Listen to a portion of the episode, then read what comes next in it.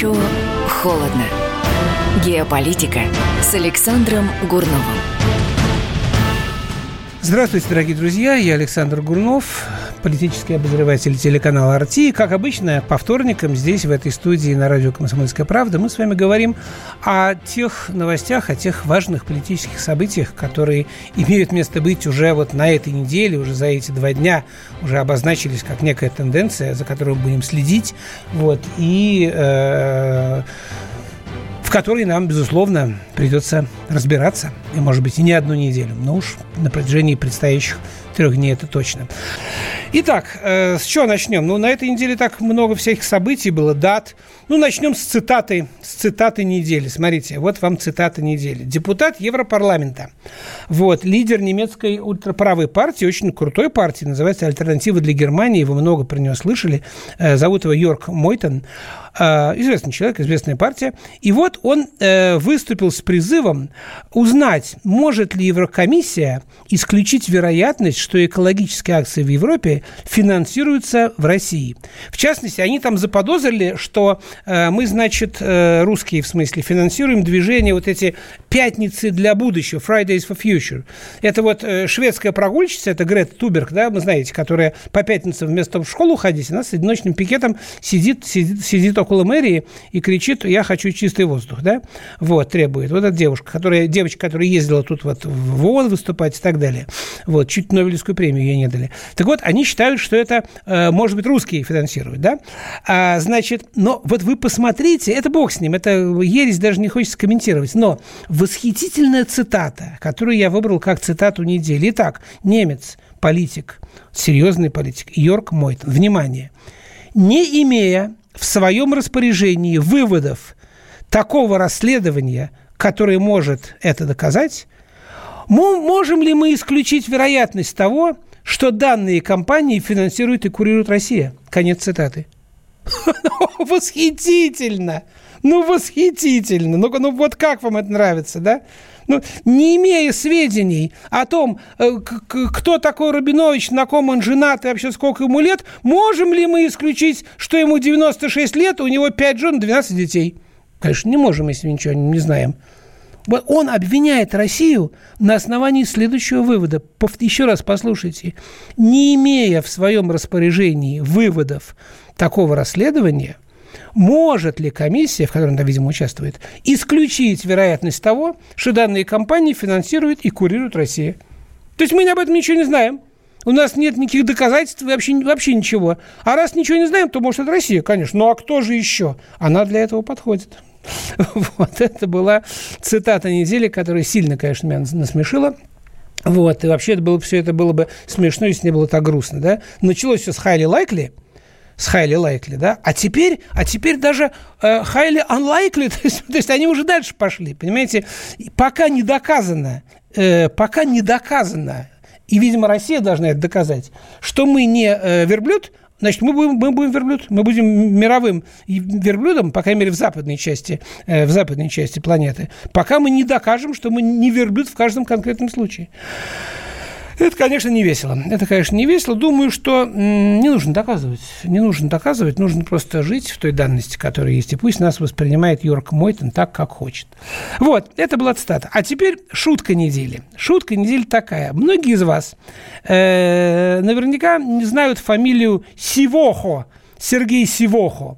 Но многие его знают. Он э, в команде КВН, в украинской, он самый такой здоровый, жирный, такой обрюзгший, такой, знаете, вот, вот, э, вот, вот если бы я не знал, что у мужчин не бывает целлюлита, то я бы сказал такой абсолютно целлюлитный такой персонаж такой. Вот, ну, комик такой не очень удачный. Так вот, этот Сергей Сивоха назначен советником секретаря э, Совета национальной э, безопасности и обороны Украины – по вопросам реинтеграции Донбасса. Как вам это нравится? Еще одного комика, причем очень неудачного. Одного удачного назначили президентом, другого неудачного назначили советником секретаря по вопросам реинтеграции Донбасса. Кстати, раньше он пытался в депутаты выбраться, его, в депутаты его не выбрали. А э, заниматься, заниматься серьезнейшей проблемой, серьезнейшей, проблемой, которая может стоить, может стоить Украине государственности – и уже стоит тысячам людей жизни, будет заниматься шут Гороховой. Вы знаете, это, конечно, шутка недели, но, но не смешная. Цитата – от немца была смешнее, согласитесь. Вот. Э, ну, еще одна такая хохмочка недели – это вот про этих а, американцев, которые поехали, поехали эти самые грибы искать, да? Э, помните, как вот Петя говорит, Василий Иванович, белые, белые полезли. Он говорит, Петька, война, не до грибов сейчас. Ну, вот примерно то же самое. Американцев сняли с поезда, вот, где-то на русском севере, они все трое были, они все трое были сотрудники аппарата военного, военного советника, все в прошлом военные, все имеют звание, вот. Ну, они в посольстве, но в посольстве, как вы знаете, есть, есть военный, военный атташе, да, в любом. Вот. И они сказали, они поехали туда за грибами. Вот. Это черт знает где это. Это на, на, на крайнем севере. Они ехали на трех электричках. Вот. Значит, пересаживались с одной на другую явно пытались уйти от возможного, от возможного, значит, слежки, вот, но наши доблестные разведчики их высадили, сняли с поезда и отправили обратно на территорию американского посольства, вот, э, это, конечно, грустно, но говорят, что они пытались, э, значит, там замерять, замерять эти самые, как они называются, радиацию в районе того самого полигона, где произошла авария при пуске э, нашей ракеты при испытании их тут не так давно, да? Может быть, да. Ну, шпионы были, шпионы остаются, в этом нет ничего страшного. Две вещи только, да. Э, хорошая, плохая, хорошая новость и плохая. Хорошая новость, раз они поехали сами, значит, у них нет русских. Понимаете, да? Помните фильм, по-моему, «Ошибка резидента» назывался, который с ненаглядной пивуней в стогу ночевал, да? Они там русских вербовали. Сказали, вот тебе, вот тебе этих самых э, бочку варенья, ложку печенья, и поезжай, значит, отрави колодец, да? Вот. И русские предатели Родины ехали и, значит, в коробочку набирали там э, пробы воды, да? Помните там, ну, что, говорит, наберешь бутылочку воды из, из речки, кто, кто заподозрит? Теперь, видимо, таких не нашлось приходится ездить с самим американским э, военным дипломатом. Ну что ж, это хорошо. Это плюс. Вот. А минус – это, конечно, что в Америке нету карты наших грибных мест. Я предлагаю подарить им карту грибных мест Подмосковья. Вот. Потому что, поверьте мне, не нужно ехать черт знает куда ради того, чтобы, э, чтобы значит, э, поискать грибов. Вот. Э, ну, что еще? Еще у нас есть еще одна новость. А, новость такая. Снижение доли доллара – вы наверняка знаете о том, что тут вот большой, о большом форуме Россия-Африка. Вот, большой, очень серьезный форум. На нем очень много всего говорилось. И главная идея была в том, что Запад уходит из Африки. Запад не знает больше, что делать с Африкой. А, а мы знаем, и мы возвращаемся. Вот. Из конкретных вещей это договоренность о снижении роли, э, доли доллара на африканском континенте. Это – друзья мои, это для Америки, это катастрофа. Это абсолютная катастрофа. А, почему? Объясню почему. Потому что американцы, они следуют, в общем, даже не совсем английской, э, не совсем английской, но такой переработанной английской концепции. Это а, оставаться уходя. Они уходят из Африки, потому что не знают, что делать. Они не знают, как управлять этой страной. Они, например, не додумались до того, что формула решать африканские проблемы по-африкански, да, это разумнейшая вещь, которую просят африканцы. И мы на это готовы идти. Китайцы, кстати, на это готовы идти, мудрые китайцы. А американцы нет.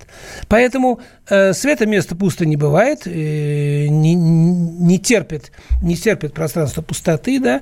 Вот. И то, что мы возвращаемся, то, что мы возвращаемся э, в те страны, где есть традиционная приязнь к русским – ведь мы помогали африканцам в свое время бороться э, с империализмом, бороться с колониализмом. Мы помогали им строить экономику, мы помогали им строить плотины, электростанции, что только не делали. И они это помнят.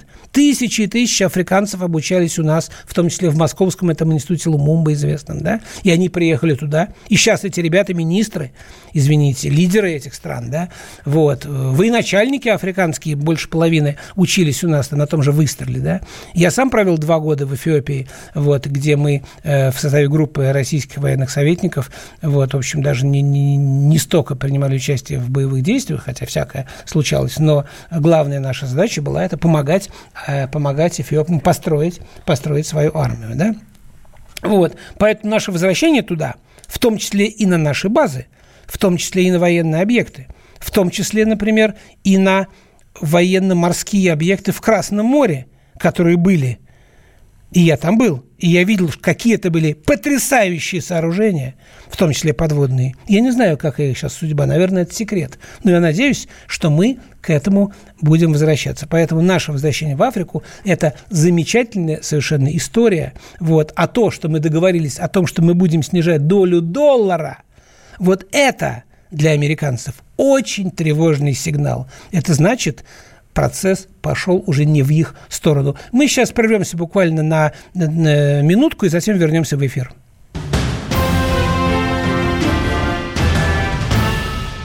Я вспоминаю, тебя вспоминаю.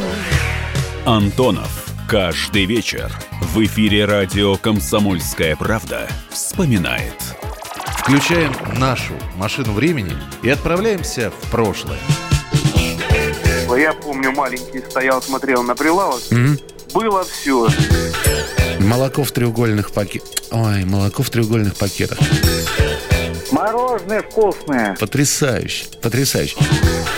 Вареники с вишней и с медом запомнились на всю жизнь. Таких я больше не ел. Программа Михаила Антонова «Дежавю» по будням в 23.00. Антонова много не бывает. Заря.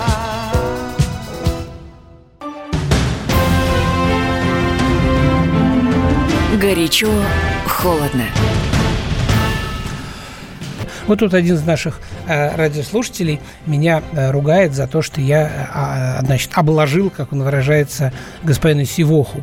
Я не обложил господина Сивоху как человека. И я не берусь комментировать уровень его актерского таланта. Да? Мне, э, у меня вызывает, вызывает, вы знаете, я сказал, что не смешная шутка создавать правительство большой страны, претендующей там на крупную, серьезную европейскую страну, из комиков, комедиантов, клоунов вот, и прочих шутников. Ну, ну, ну, ну это, это странно, понимаете? Тем более, тем более поручать, поручать шутникам решать проблему Донбасса. Вот как бы вы, интересно, как бы вы обложили, э, скажем, э, господина Медведева, Дмитрия Анатольевича, если бы он всех министров в своем правительстве набрал из КВНщиков, да? Можете себе представить, какой бы сейчас шум поднялся в этом самом, вот в этом самом интернете, который у меня перед глазами, если бы я сказал, что, что Медведев себе, в себе всем этим самым э, министр выбрал вот этих вот всяких Джамшута, Равшана и прочий Comedy Club. Вот, поэтому, вы знаете, вот, э, если вы не согласны, если вы считаете, что, ну, пожалуйста, в следующий раз будут выборы, вот, голосуйте, кто у нас там, у нас, у нас клоуны тоже вы, вы, выдвигаются регулярно и в Думу, и в этих самых, и в, в, в президенты, вот, пожалуйста, ваше право. Вот, но, но к счастью, к счастью, вот Денис вас зовут, да, Денис, вы в меньшинстве, все-таки эти клоуны не набирают достаточно, достаточно процентов голосов даже для того, чтобы их, в принципе, учитывать. Хорошо, идем дальше. Вот один наш, один из наших наших радиослушателей спрашивает, что с Барселоной, что там будет. Значит, смотрите, э, с Барселоной и вообще с Каталонией там интересная штука. Вот э, никому не приходило в голову сравнить то, что происходит в Каталонии, с тем, что происходит на Украине. Донбасс, Крым, состоявшаяся э, автономия Крыма, не состоявшаяся автономия пока э, Донецка Луганска. Напомню, вот э, попытайтесь уловить разницу, а я буду вам рассказывать несколько фактов. Во-первых, это самая Каталония, да, это герцогство Арагонское, помните герцог Арагонский, да? Вот, э, значит, это было довольно давно, вот, они были независимым королевством, это самая Каталония, а потом, когда была война за испанскую корону, это кого, 17 век, я не помню, 18, в общем, давно очень, да, вот, их, значит, э, взяли, их взяли и сделали частью, частью Испании, вот, но через какое-то время они отказались э, присягать значит, королю франков, стали независимыми. И с тех пор много веков они были то зависимые, то независимые, то зависимые, то независимые. Э, притом сегодня, вот сегодня, Каталония, она больше, чем Бельгия Она богаче, чем Португалия она официально признана Организацией Объединенных Наций как отдельная нация, отдельная, значит, культура, отдельный язык и так далее, да? Вот. Э, но э, при этом они последний раз были э, автономными перед, после Первой мировой войны. Франко, генерал Франко, которого перезахоронить должны вот эти, на, на этих днях, да, и, наконец, вынести его из долины героев, вот, то есть отнести на обычное кладбище к жене и к маме, да, вот, Франко у них отобрал автономию.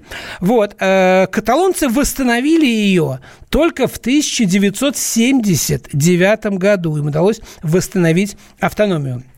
Вот, они приняли, да, а в 2013 году они приняли декларацию о, суверенитете, о суверенитете. Вот, и теперь у них есть собственная национальность. Но Имейте в виду, что наличие мирового экономического кризиса, продвижение политики вот этой вот мультикультурализма, идеологии вот либерализма европейского, оно ослабляет национальные государства и, и внутреннюю сплоченность стран ослабляет. Огромное количество стран испытывают сейчас те же проблемы. Ну, в Испании, во-первых, с басков началось, вы помните, да? Вот. В Италии, там, Венета, да, хочет отделяться. В Англии, там, Шотландия, ну и так далее, и так далее, и так далее. Что хотят, что хотят эти самые, значит, каталонцы.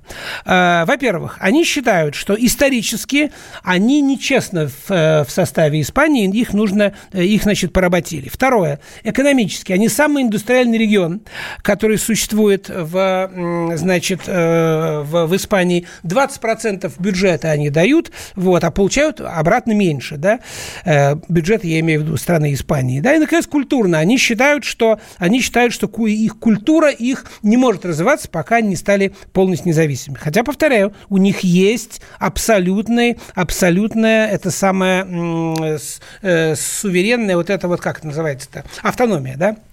Дальше. А, Значит, теперь какие они пытаются выгоды извлечь из, своего отделения? Во-первых, они считают, что они сэкономят на налогах. То есть количество налогов, которые они у себя соберут, им хватит, чтобы жить э, очень красиво и хорошо. Э, затем, они считают, что им, э, им э, отделившись от Испании, они получат собственное развитие культуры, значит, и так далее, языка и прочее. И, наконец, последнее, они считают, что сегодня испанские власти притесняют каталонцев каталонцев, что каждый раз у каталонцев как такие, знаете, как негры там, да, вот такие вот. Вот если что, то виноваты каталонцы. Там в суде при прочих равных каталонец будет признан виновным, да? Вот, это им не нравится. Вы знаете, не кажется вам, что это довольно сильно похоже на то, что происходит, э, происходило при распаде Советского Союза. Тоже многие страны богатые считали, что мы богатые, почему, почему мы должны кормить э, бедные дотационные регионы? Но, во-первых, не забывайте, что дотационные регионы тоже очень много дают великой стране. Иначе бы они не были регионами этой страны. Не обязательно давать чистые деньги. Есть люди – есть знания, есть полезные ископаемые, есть еще что-то, да? То есть есть всякие другие вещи, которые дают регионы, и не обязательно в чистых деньгах это измеряется. А, значит, а кроме того, нужно понимать, что европейские государства в конфликте вот этой вот Каталонии с а, Испанией стоят на стороне Мадрида и не признают Каталонию отдельным государством, как это было уже со множеством стран. Почему Европа не готова признать Каталонию? Почему не признали Косово? Косово признают, а Каталонию нет. Косово признают, а Крым нет. Почему? А, вы знаете, это тема для очень серьезного разговора, и э, мы немножко поговорим об этом чуть позже. А пока еще одна дата. Вы знаете, дата такая. Э, дата э, следующая. Ровно 50 лет назад, ровно 50 лет, вышел альбом Led Zeppelin, э, который назывался Led Zeppelin 2 он стал первым в Великобритании и в США. Спустя три дня он был назван лучшим альбомом, стал золотым, потом платиновым. А через несколько месяцев группа Led Zeppelin стала лучшей рок-группой года, прервав многолетнюю гегемонию Битлз. Вспоминаете?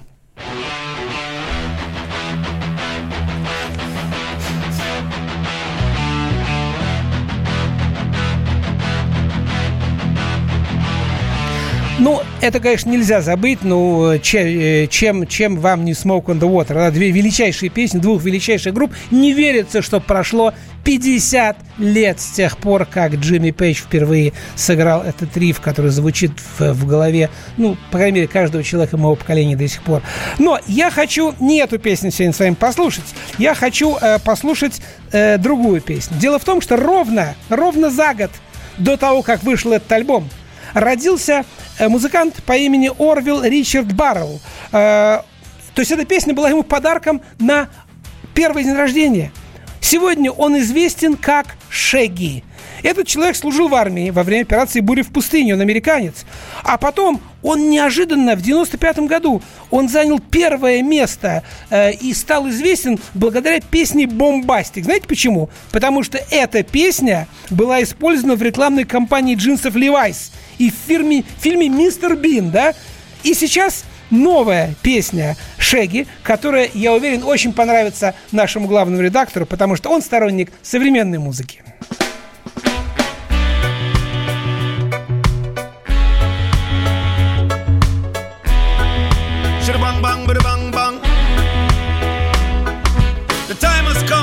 The said.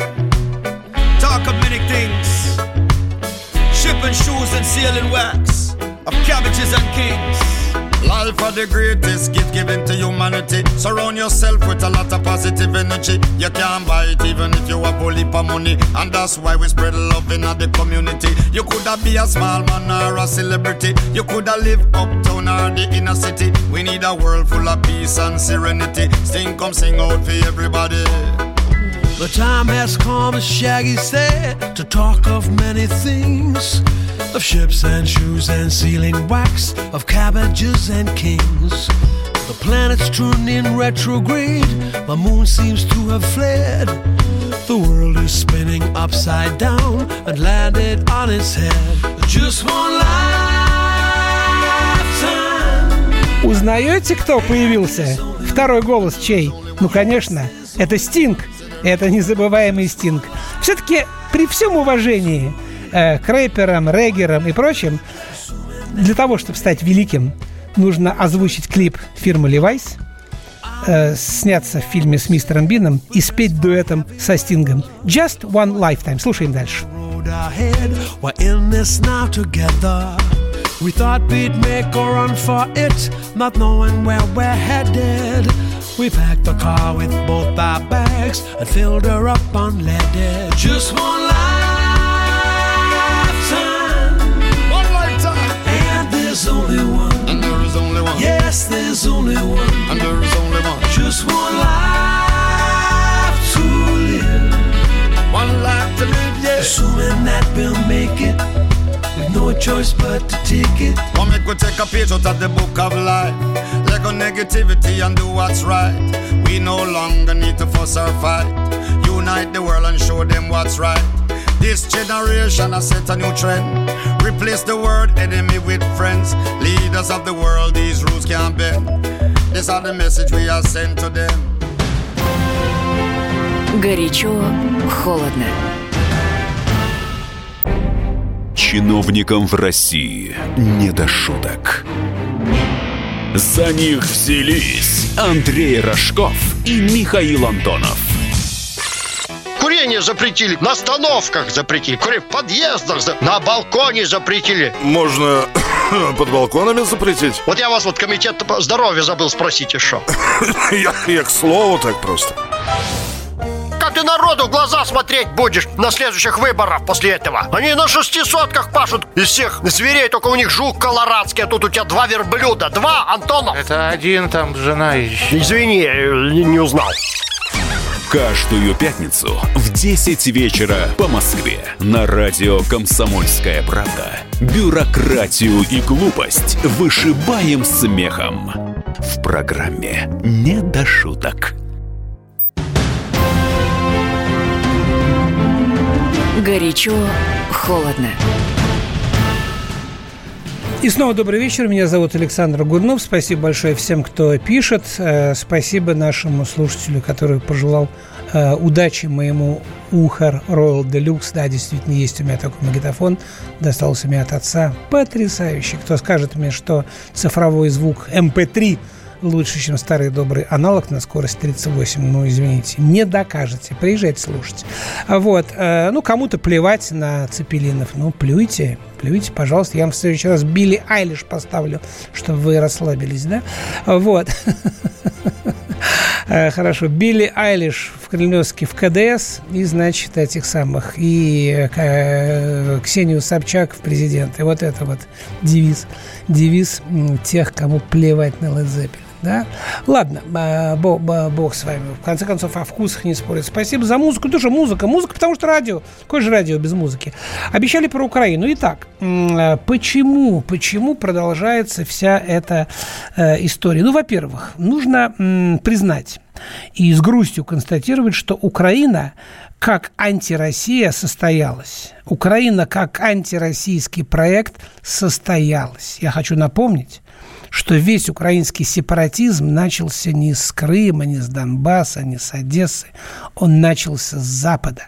Запад Украины ушел в сепаратизм. Запад Украины возмутился движению Украины в каком-то нормальном человеческом направлении.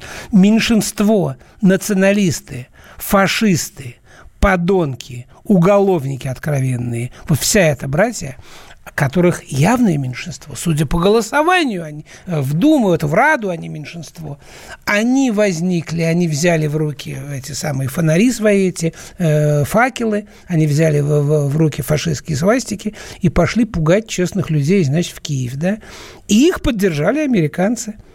И это произошло. И именно поэтому сепаратизм э, Одессы, Донбасса, Юго-Востока, Крыма возник как ответ.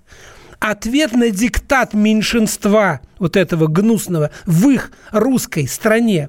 80% украинцев считают русский родным языком, а страну заставляют говорить на украинском. Порошенко в семье, у него русский язык, у него, у детей, они дома говорят по-русски. Но делают вид, что они на мове размовляют, да? Ну что это за бред? Ну люди же видят вранье. Люди видят вранье. И они против.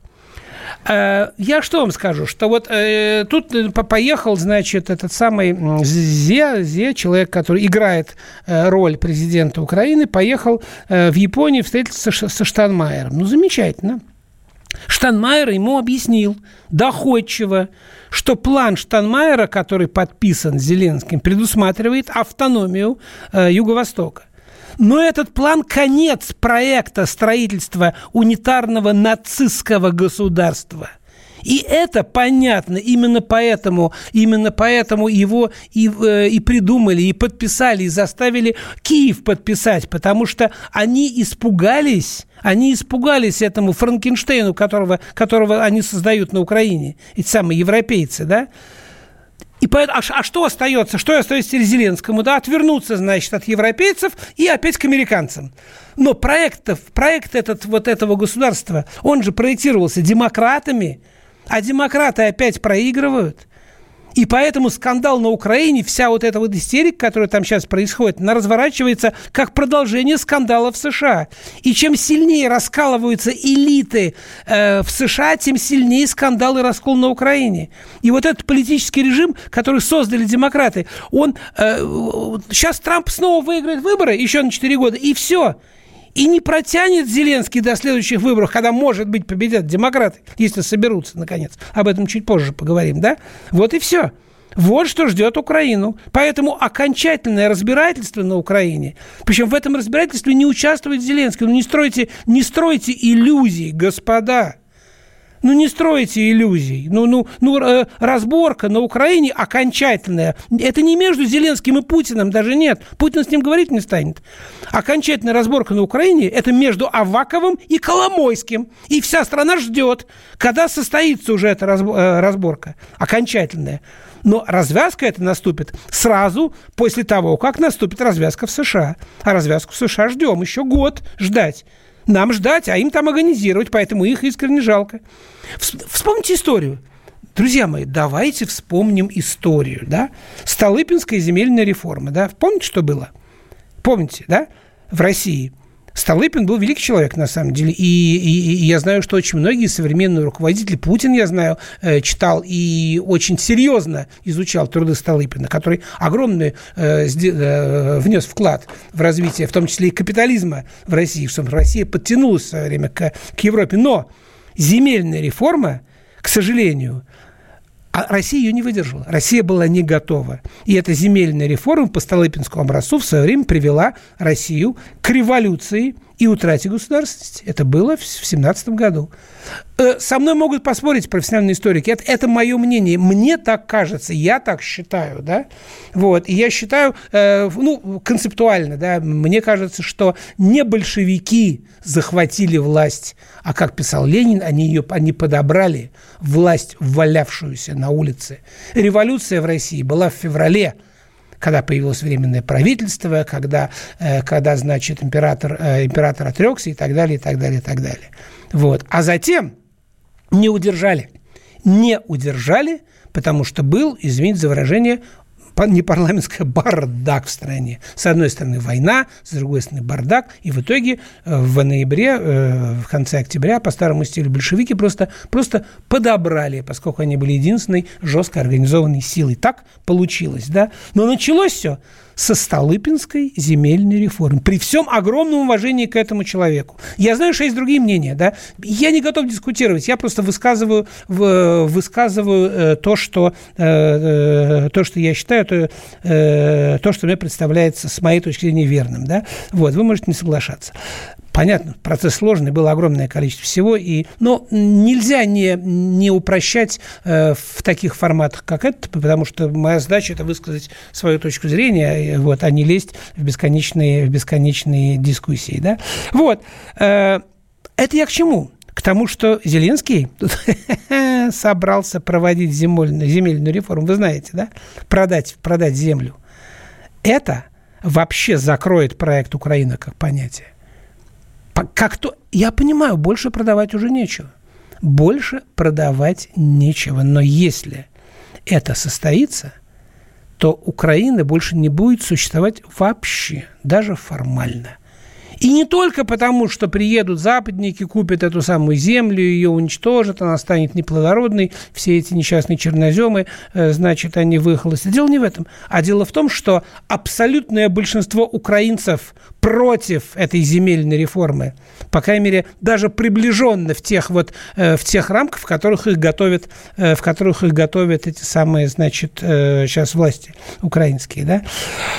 Вот, поэтому, поэтому, вы знаете, Украина сегодня, в общем, она сегодня бродит, как вот э, выгребная яма, в которой вы, на даче, когда были маленькие, вы никогда не пробовали к соседям в выгребную яму бросить пачку дрожжей. Вот, вот я вам скажу честно, мы с деревенскими ребятами дружили, и как-то они нам показали такой фокус. Это Э, вы знаете, ну, мало не покажется. Это кто, кто жил в деревне, тот знает. Вот. Э, это делают обычно плохим соседям, к которым есть претензии. Так вот, Украина сегодня вот так вот бродит, как эта яма. Но взрыв, если он произойдет, вот этот вот взрыв на Украине, это страшная вещь. Причем он страшен даже не, не столько нам. Мы, мы вытерпим, мы много чего вытерпели, мы огромная страна, у нас есть тылы. Взрыв страшен для э, Европы он очень страшен для Европы. А готова Европа пойти на взрыв или нет? Вы знаете, об этом страшно говорить, но боюсь, что готова. А знаете почему? Потому что взрыв этот для Европы, он меньшее зло, чем движение Украины в ЕС. Вы слышали сейчас Эрдоган, да? Он вот устро, устроит там войнушку, э, значит, э, в Сирии очередную, да? Вот. А чтобы европейцы закрыли рот, он сказал, значит, так, рот откроете? Просто рот откроете, да? И я открою границу и пущу к вам своих этих самых, значит, беженцев. Там 4 миллиона. И привет. Ага. Вот. А вы можете себе представить э, миллионы украинцев, если сейчас откроют, и они туда рванут? А? Нормально? А их трудно отличить. Этих сирийских беженцев их легко отличать, более-менее. И то я не знаю, что с ними делать. А эти трудно. По крайней мере, на улице, на улице не отличишь. Вот, поэтому, поэтому э, европейцы Европейцы сейчас всячески пытаются как-то сыграть, как-то пройти между Сциллой и Харибдой, понимаете, потому что, ну, а иначе как? Американцы это заварили. Кашу с Украиной заварили американцы. Выборная ситуация не дает Трампу разрешить эту ситуацию. Хотя, судя по тому, что он говорит, он готов. И мы об этом, кстати, поговорим в последней части программы. Я вам приведу великую цитату Трампа, которая говорит о том, что он готов, он уже созрел. Вот типа, типа, погоди, Владимир Владимирович, сейчас я, сейчас я выберусь, и мы, и мы, и мы порешаем вопросы. Но просто, просто эти идиоты не дают мне, не дают мне спокойно, спокойно выполнять то, что я обещаю даже своим избирателям, не говоря уж о том коллегам своим за рубежом. Вот. Поэтому, э, поэтому ну, надо дождаться. Надо дождаться, к сожалению, выборов в Америке, дождаться разрешения американского конфликта, и он и решит судьбу страны. Какой это ужас! Какая это трагедия! понимать, что твоя судьба зависит не от тебя. Это называется не свобода. Не орать в телевизор и писать гадости там в интернете, а когда ты понимаешь, что твою судьбу за тебя решает кто-то другой, кто-то за океаном. Непонятно, может быть, даже хорошие люди, но далеко, а тебя не спрашивают. Вот это не свобода, это трагедия. И мне очень жалко людей, которые живут в такой ситуации.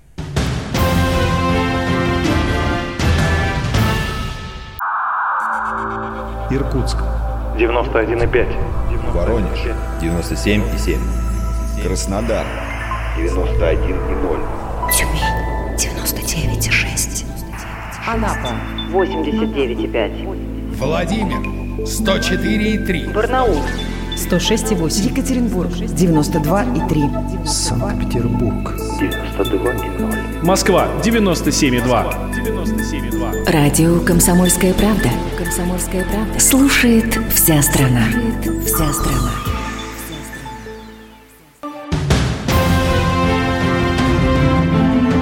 Горячо, холодно.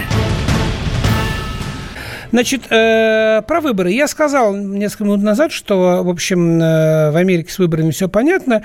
И я считаю, что все, выборы состоялись. Приговорила Хиллари Клинтон всех. Она тут на днях выступила и обвинила половину своей собственной партии, демократов, в том, что они агенты Кремля. В частности, Габбард такая у них очень популярная сейчас женщина. Вот, э, она обвинила ее, то, что ее Россия вообще вырастила, вот, Россия ее ведет, и она, значит, путинский агент, значит, на выборах еще раз подчеркиваю, это Хаббард, она один из кандидатов на пост э, президента от демократов. То есть фактически Хиллари Клинтон, которая, ну, легенда партии, которая была э, этим самым министром иностранных дел и женой президента, и, и кандидата на прошлых выборах. И, кстати, голосов набрала на несколько штук больше, чем Трамп. Просто у них такая система, что не обязательно набрать больше голосов, но не будем вдаваться. Ладно. Вот. Трамп по закону стал президентом, хотя физически голосов у Хиллари человечески было больше, людей за нее бросила бюллетень. Ну, неважно. Вот. Так вот, она фактически признала, что партия разделена на три части. Одна – это вот Клинтон, Обама, такая старая, старые демократы, проигравшие демократы, которые вместо того, чтобы подумать, почему мы проиграли Трампу, что мы сделали не так, нет, у них не хватает на это мозгов. Они говорят, мы проиграли, Трамп выиграл, потому что русские – то есть не что мы сделали не так, а почему мы такие красивые не выиграли. Потому что русские, потому что Путин, потому что тролли, потому что боты. Весь мир выучил слова тролли, боты, хайли лайкли, но, господа, боты, тролли, хайли лайкли не выигрывают выборы. Не выигрывает. Что этого клоуна, клоуна на Украине тоже выигрывает, выбрали боты, да? А этого самого Бориса Джонсона, это несчастный случай – британской истории, тоже, вы, тоже выбрали боты. Ну, только, только уж точно не русские, а, наверное, какие-нибудь, какие наверное, эти э, американские боты, или, не знаю, там, Гвинея какая-нибудь, да, потому что э, более антипатичному человеку по отношению к России трудно было придумать из всех кандидатов. Ну, ладно. Так вот, если демократы сегодня разделились, и это зафиксировала Хиллари, то ведь не... Э, что такое американские выборы? Республиканцы голосуют за своих ну, люди, я имею в виду, кто за республиканцев. Демократы кто, будут голосовать за демократов, да? А борьба идет вот за те несколько, несколько вот буквально там тысяч человек, которые не определившиеся, да? Вот, недавно приехавшие и так далее, и так далее, да? Так если даже демократы, кого бы они сегодня не выбрали своим кандидатом, да, против Трампа, они, они потеряют как минимум треть, а то и две трети своих собственных голосов. До свидания. Трамп выиграл. И это нужно признать сегодня, что выборы фактически предрешены. А они, у них даже кампания официально еще не началась. А теперь Трамп. Великая цитата. Демократы делают глупости, в основном, конечно, Хиллари. Вот. А Трамп делает все как нужно. Я его не хвалю, он просто молодец. Он красавчик. Вот. Он, смотрите, что сделал. Он тут э, сказал э, то, что должен был сказать, по идее. Вот то, на что я давно намекал. Смотрите, цитирую. Наш план – выйти из бесконечных войн, вернуть назад наших солдат, больше не быть полицейскими агентами по всему миру. Если вы посмотрите на другие страны, на Россию, на Китай – у них нет стран на попечении. У нас есть около 90 стран в той или иной форме. Мы в 90 странах по всему миру присутствуем. И, честно, многие из этих стран не уважают то, что мы делаем. Они нас не любят. Конец цитаты. Наконец-то озарение. Вот, поэтому что делает Трамп? Трамп фактически разваливает империю. Трампа называют Горбачевым в американской истории. Кстати, на этих днях, чуть ли не сегодня, 30 лет падения Берлинской стены. Перестройка Горбачев. Горбачев тут на днях фактически, его делали с ним интервью по поводу 30-летия перестройки, и он сказал, что он намекнул, ну, практически очень, так сказать, прозрачно, что Америке нужна перестройка, новое мышление и так далее, и так далее. Вот. Понимаете, какое дело? Ведь почему распался Советский Союз? Советский Союз распался, потому что, я имею в виду как империя, да, потому что стало очевидно, что идеология уже не может держать вместе такую огромную империю, такую огромную машину. Времена изменились, другая экономика, другие скорости. Все, железный занавес рухнул, и, и идеологии оказалось недостаточно. А Горбачев, почему он до конца, несмотря на перестройку, цеплялся за КПСС? Что партию можно обновить, перестроить, потому что он верил, что что бы он ни сделал, ну, иначе просто вообще все лопнуло, да?